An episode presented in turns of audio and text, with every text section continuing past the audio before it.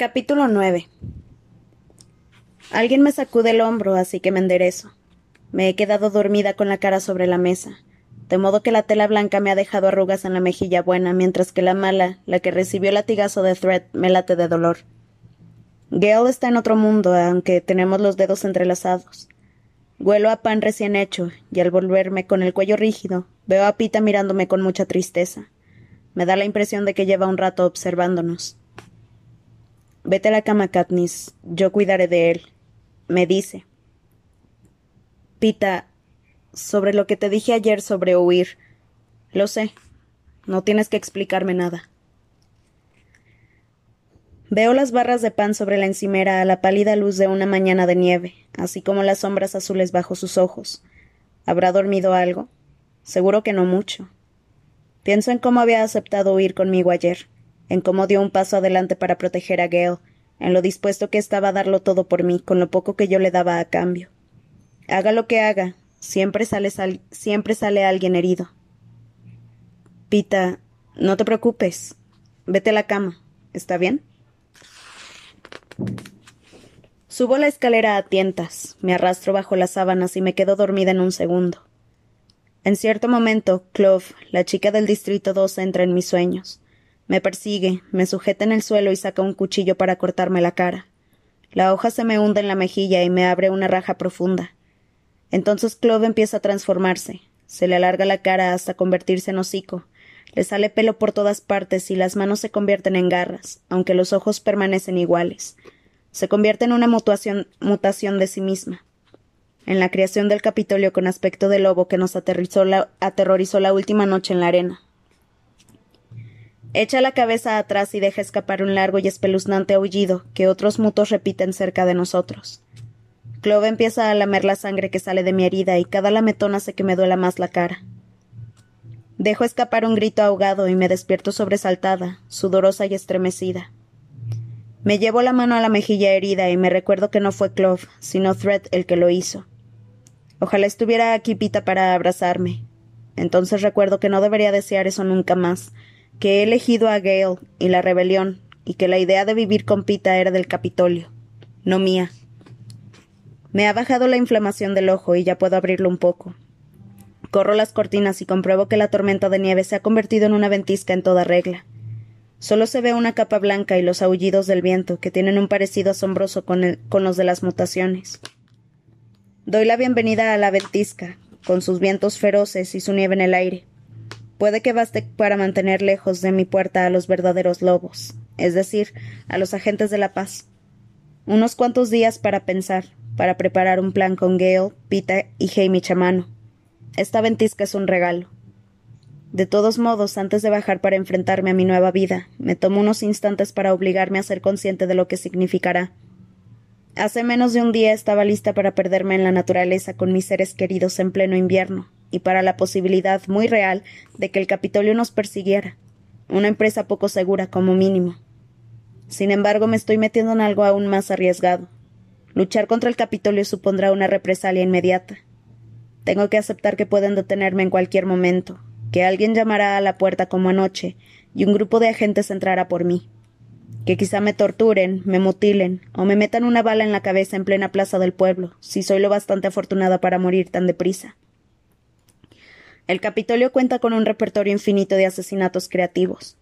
Me imagino todo eso y estoy aterrada, aterrada, pero afrontémoslo. Es algo que siempre he tenido en la cabeza, aunque en segundo plano. He sido tributo en los juegos. El presidente me ha amenazado. Me han dado un latigazo en la cara. Ya soy un objetivo. Ahora viene la parte más difícil, aceptar el hecho de que mi familia y mis amigos podrían compartir el mismo destino. Prim. Solo necesito pensar en Prim para que mi resolución se desintegre. protegerla es cosa mía. Me tapo la cabeza con la manta y empiezo a respirar tan deprisa que me quedo sin oxígeno y empiezo a ahogarme. No puedo dejar que el Capitolio le haga daño. Entonces, de repente me doy cuenta. Ya lo hicieron. Mataron a su padre en esas espantosas minas. No hicieron nada para evitar que se muriera de hambre. La eligieron como tributo y después la obligaron a ver cómo su hermana luchaba a muerte en los juegos. Ha sufrido mucho más que yo a su edad, e incluso eso palidece en, comparación con la vida de Ru. Aparto la manta de un empujón y respiro profundamente el aire frío que se filtra a través de la ventana. Prim, Ru, no son ellas la principal razón para intentar luchar, porque lo que les han hecho está tan mal, tiene tan poca justificación, es tan malvado que no existe alternativa, porque nadie tiene derecho a tratarlas como las han tratado. Sí, eso es lo que tengo que recordar cuando el miedo amenaza con paralizarme. Lo que estoy a punto de hacer, lo que todos nosotros nos veamos obligados a soportar es por ellas. Ya es demasiado tarde para ayudar a Ru, pero quizá no lo sea para esas cinco caritas que me miraban desde la plaza del Distrito once. No es demasiado tarde para Rory, Vic y Posey. No es demasiado tarde para Prim.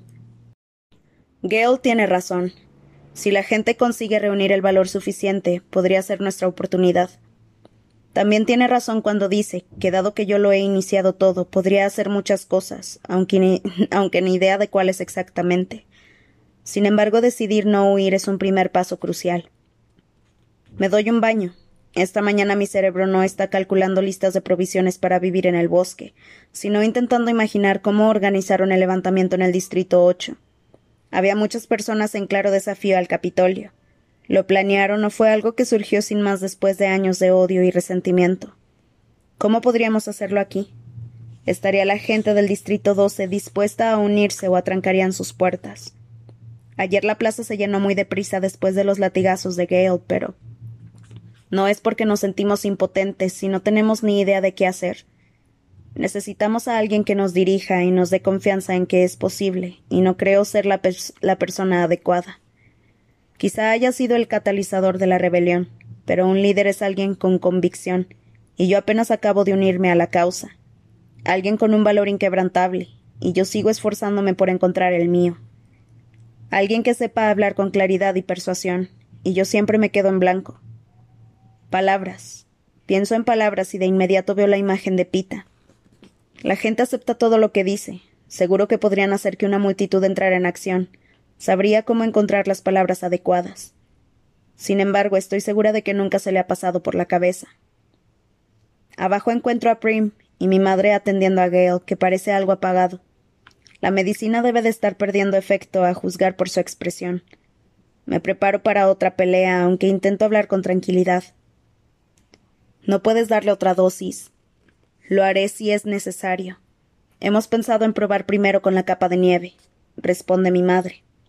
Le ha quitado las vendas y casi se puede ver el calor que irradia la espalda de Gale. Le pone un paño en la carne maltratada y le hace un gesto con la cabeza a Prim, que se acerca removiendo un enorme cuenco lleno de nieve, aunque con un tinte verde claro y un olor dulce y limpio. Una capa de nieve. Empieza a colocar la sustancia con cuidado en el paño y me parece oír el chisporroteo de la atormentada piel de mi amigo al entrar en contacto con la mezcla de nieve. Abre los ojos de golpe, perplejo, y deja escapar un suspiro de alivio. Es una suerte que haya nevado, dice mi madre. Pienso en cómo será recuperarse de unos latigazos en pleno verano, con el calor abrasador y el agua tibia de la llave. ¿Qué hacían en los meses de calor? Pregunto. Mi madre frunce el ceño y una arruga le surca la frente. Intentábamos espantar las moscas. Se me revuelve el estómago. Ella llena un pañuelo con la mezcla de nieve y lo aprieta contra el verdugón de mi mejilla. El dolor desaparece al instante. Es el frío de la nieve, sí, pero la mezcla de jugos de hierbas que añade mi madre también entumece. Es estupendo.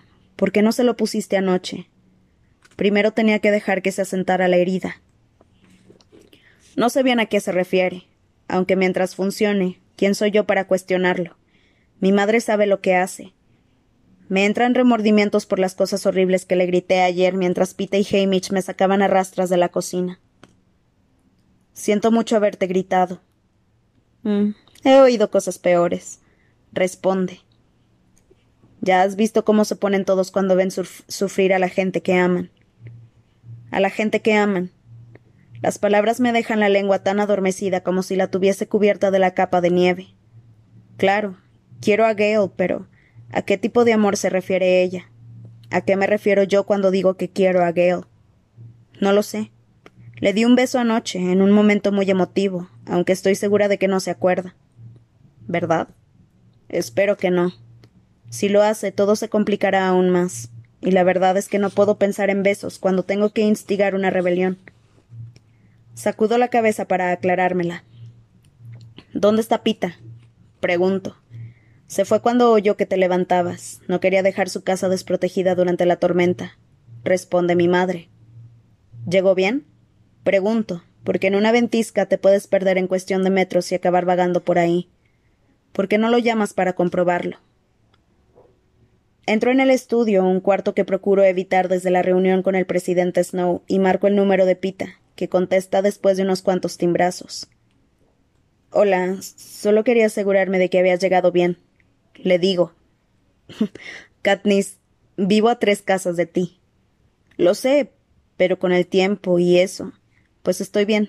Gracias por llamar. Después de una larga pausa, añade. ¿Cómo está Gale? Está bien. Primi y mi madre le están poniendo una capa de nieve. ¿Y tu cara? Yo también tengo una capa. ¿Has visto a Hamish hoy? Me he pasado por allí, borracho como una cuba. Le he encendido la chimenea y le he dejado un poco de pan. Quería hablar con. con los dos. No me atrevo a contar nada más por teléfono porque seguro que está intervenido. Probablemente tendrás que esperar hasta que se calme el tiempo. De todos modos, no habrá mucho movimiento hasta entonces. No, no mucho. La tormenta tarda dos días en amainar y nos deja con unos montículos de nieve más altos que yo. Después necesitamos otro día para limpiar el camino que lleva de la aldea de los vencedores a la plaza. Durante ese tiempo ayudo a cuidar de Gale, me aplico capas de nieve en la mejilla e intento recordar todo lo que puedo del levantamiento del Distrito 8, por si no sirve de ayuda. La hinchazón de la cara se reduce y acabo con una herida que me pica y un ojo muy negro. Sin embargo, en cuanto puedo, llamo a Pita para ver si quiere ir al pueblo conmigo. Levantamos a Hamish y lo arrastramos con nosotros. Él se queja, pero no tanto como siempre. Todos sabemos que hay que discutir lo, lo, sucedido y que no podemos hacerlo en un sitio tan peligroso como nuestras casas en la aldea. De hecho, esperamos a dejarla bien atrás antes de hablar. Mientras me entretengo examinando las paredes de nieve de tres metros de altura que están apiladas a ambos lados del estrecho sendero que han limpiado, preguntándome si se nos caerán encima. Al final, Hamish rompe el silencio. Entonces, nos vamos todos a tierras desconocidas, ¿no? Me pregunta. No, ya no. ¿Ya has visto los fallitos de tu, de tu plan, no, preciosa? Me pregunta. ¿Alguna idea nueva? Quiero iniciar un levantamiento. Hamish se ríe. Ni siquiera es una risa cruel, lo que me resulta más inquietante, ya que me demuestra que ni siquiera me toma en serio. Bueno, necesito un trago. Ya me dirás cómo te va, ¿sí? ¿Y cuál es tu plan? le pregunto furiosa. Mi plan es asegurarme de que todo esté perfecto para el día de tu boda. Responde. Llamé para cambiar la fecha de la sesión de fotos sin dar demasiados detalles. Ni siquiera tienes teléfono. Effie lo arregló. Sabes que me preguntó si querría ser el padrino y entregarte en matrimonio. Le respondí que cuanto antes te entregara, mejor. Hamish, le digo, y noto que mi tono tiene algo de súplica. Katniss, responde imitándome. No va a funcionar. Nos callamos cuando un grupo de hombres con palas pasa a nuestro lado en dirección a la aldea de los vencedores. Quizá ellos puedan hacer algo sobre esas paredes de tres metros. Cuando están lo bastante lejos para no oírnos, ya nos encontramos demasiado cerca de la plaza. Entramos en ella y nos detenemos de repente. No habrá mucho movimiento durante la ventisca. Eso era lo que Pita y yo pensamos. Sin embargo, estábamos muy equivocados. La plaza se había transformado. Una enorme pancarta con el sello de Panem cuelga del tejado del edificio de justicia. Unos agentes de la paz con impecables uniformes marchan sobre los adoquines recién barridos. En los tejados vemos más agentes en puestos de vigilancia con metralletas. Y lo más perturbador es la fila de nuevas construcciones. Un poste oficial para latigazos, varias cárceles y una horca, que han aparecido en el centro de la plaza. Tre trabaja deprisa, comenta Hamish. A pocas calles de la plaza veo un incendio. No hace falta decirlo en voz alta. Todos sabemos que el quemador está ardiendo. Pienso en Sayla Gracienta, en Reaper y en el resto de amigos que se ganan la vida en aquel lugar. Hamish, ¿crees que quedaría alguien Me veo incapaz de terminar la frase. No, los del quemador son listos. Y tú también lo serías si llevaras más tiempo por aquí. Bueno, será mejor que vaya a comprobar si al boticario le sobra algo de alcohol. Con permiso. Se aleja arrastrando los pies y yo miro a Pita. ¿Para qué lo quiere? Pregunto hasta que me doy cuenta. No podemos dejar que se beba eso. Se matará, o como mínimo se quedará ciego. Tengo licor blanco guardado en casa. Yo también. Quizá logremos mantenerlo con eso hasta que Ripper consiga volver al negocio, dice Pita. Necesito ver a mi familia. Yo tengo que ver a Hazel. Estoy preocupada. Creía que aparecería nuestra puerta en cuanto limpiara la nieve, pero no hemos sabido nada de ella. Iré contigo. Pasaré por la panadería de vuelta a casa. Gracias. Respondo. De repente me asusta mucho lo que pueda descubrir. Las calles están casi vacías, lo que no resultaría extraño a estas horas del día si la gente estuviera en las minas y los niños en el colegio. Pero no lo están porque veo caras asomadas a las puertas, a las rendijas de las contraventanas. Un levantamiento, pienso. Qué idiota soy. Hay un defecto de base en nuestro plan que ni Gale ni yo habíamos visto. Un levantamiento requiere romper la ley, enfrentarse a la autoridad. Nosotros llevamos haciéndolo toda la vida, al igual que nuestras familias. Casa furtiva, comercio en el mercado negro, burlas al Capitolio en el bosque. Sin embargo, para la mayoría de la gente del Distrito 12, un paseo a comprar algo en el quemador ya es demasiado riesgoso. Y yo espero que se reúnan en la plaza con ladrillos y antorchas. si solo con vernos a Pita y a mí basta para que todos aparten a los niños de las ventanas y cierren las cortinas. Encontramos a Hazel en su casa cuidando de Posey, que está muy enferma. Reconozco los granos del sarampión. No podía dejarla, me explica. Sabía que Gale estaba en las mejores manos. Por supuesto, le digo. Está mucho mejor. Mi madre dice que volverá a las minas en un par de semanas. De todos modos puede que no las abran antes. Se dice que las han cerrado hasta nuevo aviso. Nos cuenta, lanzando una mirada nerviosa a su fregadero vacío. ¿Ha cerrado? Oficialmente no, pero todos temen darme trabajo. Quizás sea por la nieve, interviene Pita. No, Rory se ha dado una vuelta esta mañana y al parecer no hay nada para lavar, responde ella. Rory abraza a Hazel. No pasa nada. Me saco algo de dinero del bolsillo y lo pongo en la mesa. Mi madre te enviará algo para Posey. Añado. Cuando salimos me vuelvo hacia Pita. Vuelve tú. Yo quiero pasarme por el quemador. Iré contigo. No, ya te he metido en suficientes problemas. Y evitar un paseo por el quemador va, por el quemador va a arreglarlo todo, ¿no? Sonríe y me da la mano. Juntos recorremos las calles de la Beta hasta llegar al edificio en llamas. Ni siquiera se han molestado en dejar por allí a los agentes de la paz. Saben que nadie intentaría salvarlo. El calor de las llamas hace que se funda la nieve a nuestro alrededor, y unas gotas obscuras me manchan los zapatos. Es todo ese polvo de carbón de los viejos tiempos. Digo, estaba en todas las grietas, incrustado en los tablones del suelo. Es asombroso que este lugar no se haya incendiado antes. Quiero ver si Sai la Gracienta está bien. Hoy no, Katniss. No creo que los ayudes con una visita. Volvemos a la plaza y le compro unos pasteles al padre de Pita mientras hablamos sobre el tiempo. Nadie menciona los feos instrumentos de tortura que están a pocos metros de la puerta. Lo último que compruebo al abandonar la plaza es que no reconozco a ninguno de los agentes. Conforme pasan los días, las cosas van de mal en peor. Las minas permanecen cerradas dos semanas, y para entonces la mitad del Distrito 12 se está muriendo de hambre. El número de niños que piden tesela se dispara, pero muchas veces ni siquiera reciben la correspondiente ración de cereales. Empieza la escasez de comida e incluso los que tienen dinero vuelven de las tiendas con las manos vacías. Cuando se abren de nuevo las minas, se reducen los salarios, se amplían los horarios y envían a los mineros a lugares descaradamente peligrosos. La comida prometida para el día de los paquetes, que todos esperaban con ansiedad, llega podrida e infestada de roedores. Las instalaciones de la plaza se usan de manera asidua. Castigan a los ciudadanos por delitos que llevan tanto tiempo sin penarse que nadie recuerda que son ilegales. Gale se va a casa sin que hablemos más de la rebelión. Sin embargo, no puedo evitar pensar que todo lo que vea servirá para que esté más decidido que nunca a luchar. Las dificultades que pasan en las minas, los cuerpos torturados en la plaza, el hambre en los rostros de su familia. Rory ha, perdido, ha pedido teselas, algo de lo que Gale ni siquiera es capaz de hablar.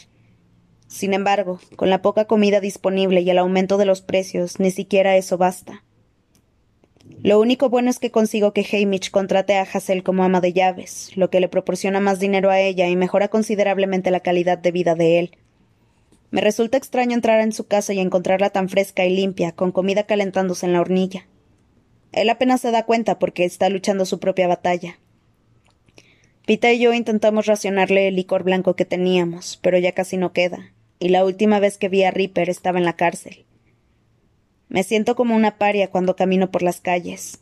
Todos me evitan en público, aunque en casa tenemos compañía de sobra.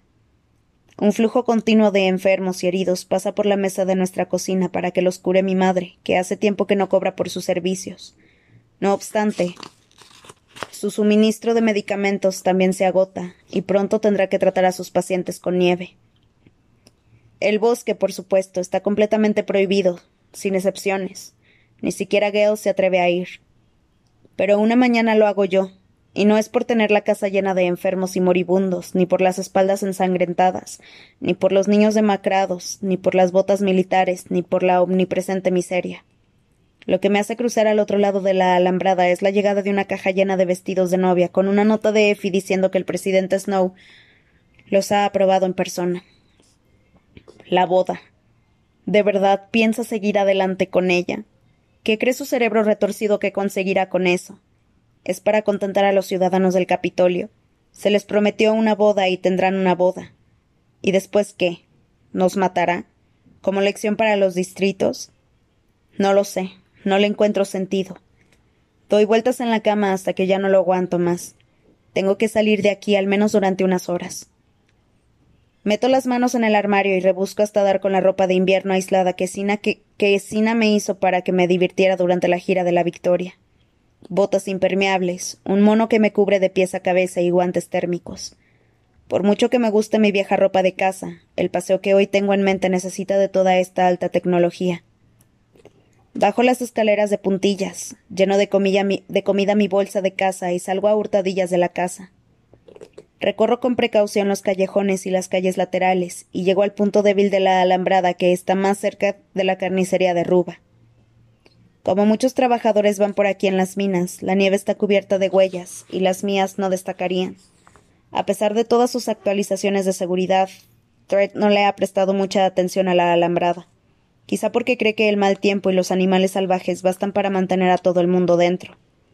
Aun así, una vez bajo la malla metálica, cubro mi rastro hasta que los árboles lo ocultan.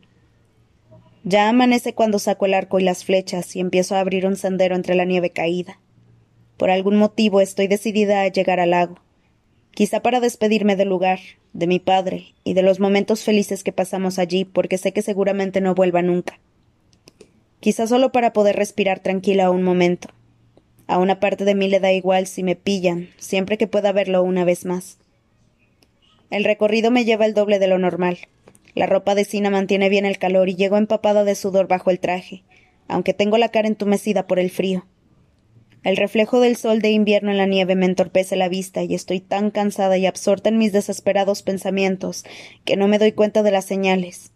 El fino hilo de humo que sale de la chimenea, las huellas recientes y el olor a agujas de pino cociéndose. Estoy literalmente a un par de metros de la puerta de la casa de cemento cuando me detengo de golpe. Y no es por el humo o por las pisadas, sino por el inconfundible chasquido de un arma detrás de mí. Hábito, instinto. Me vuelvo mientras coloco la flecha, aunque sé que las probabilidades no juegan a mi, a mi favor. Veo el uniforme de agente de la paz, la barbilla puntiaguda, el iris castaño en el que clavaré la, la flecha, pero el arma cae al suelo y la mujer desarmada me ofrece algo con su mano enguantada. Detente. grita. Vacilo incapaz de procesar este giro de los acontecimientos. Quizá tengan órdenes de capturarme con vida para torturarme y hacer que incrimine a todas las personas que conozco. Sí, pues buena suerte, pienso. Mis dedos ya han decidido soltar la flecha cuando veo el objeto del guante. Es un circulito blanco de pan aplastado, una galleta, más bien, gris y empapada por los bordes. Sin embargo, tiene una imagen muy clara estampada en el centro. Es mi sinsajo.